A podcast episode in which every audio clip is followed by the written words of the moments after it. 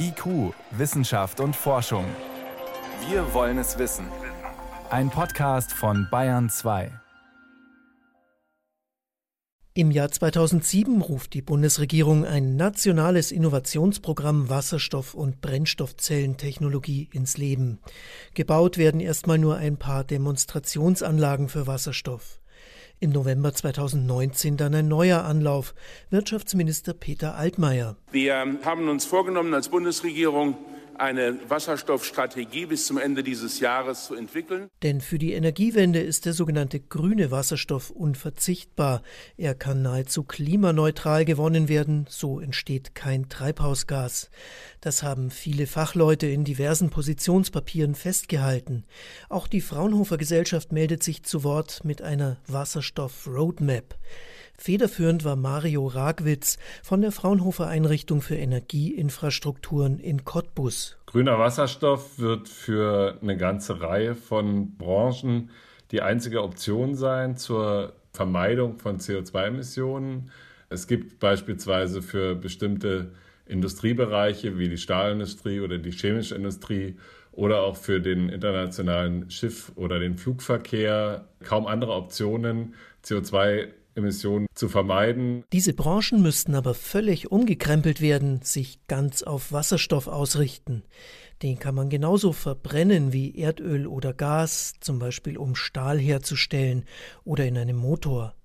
Dabei entsteht kein klimaschädliches Kohlendioxid, sondern einfach Wasser. Mit dem Wasserstoff hätten wir sie also, die klimafreundliche Wirtschaft.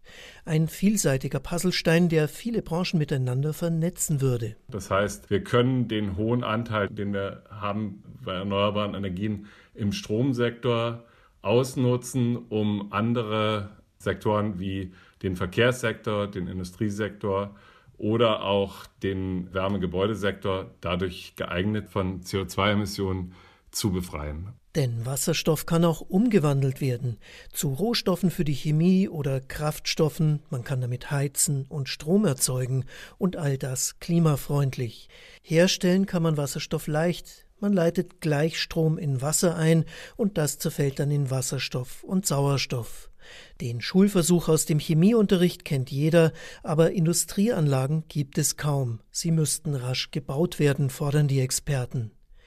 Für grünen Wasserstoff muss der Strom außerdem aus regenerativen Quellen kommen, heißt also Wind- und Sonnenstrom massiv ausbauen für die Wasserstoffproduktion.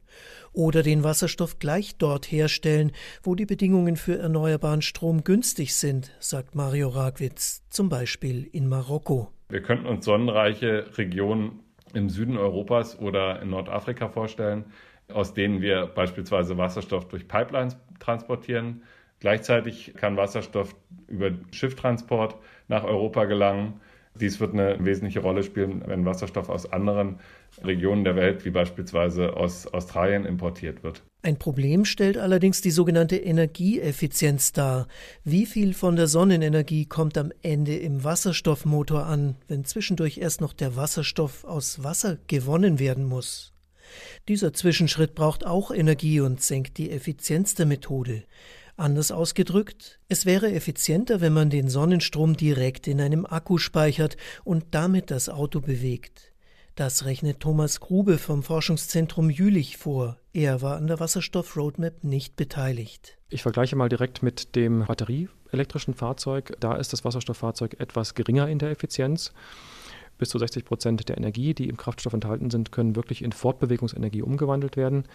Bei der Batterie liegen die Werte heute im Bereich von etwa 80 Prozent, inklusive auch der Ladeverluste, die man nicht vergessen darf für die Batterie, sodass ein Effizienznachteil besteht für das Brennstoffzellenfahrzeug. Bei schwereren Fahrzeugen sieht das anders aus. Lkw und Schiffe lassen sich kaum mit Batterien betreiben, da kann Wasserstoff eine klimafreundliche Alternative sein.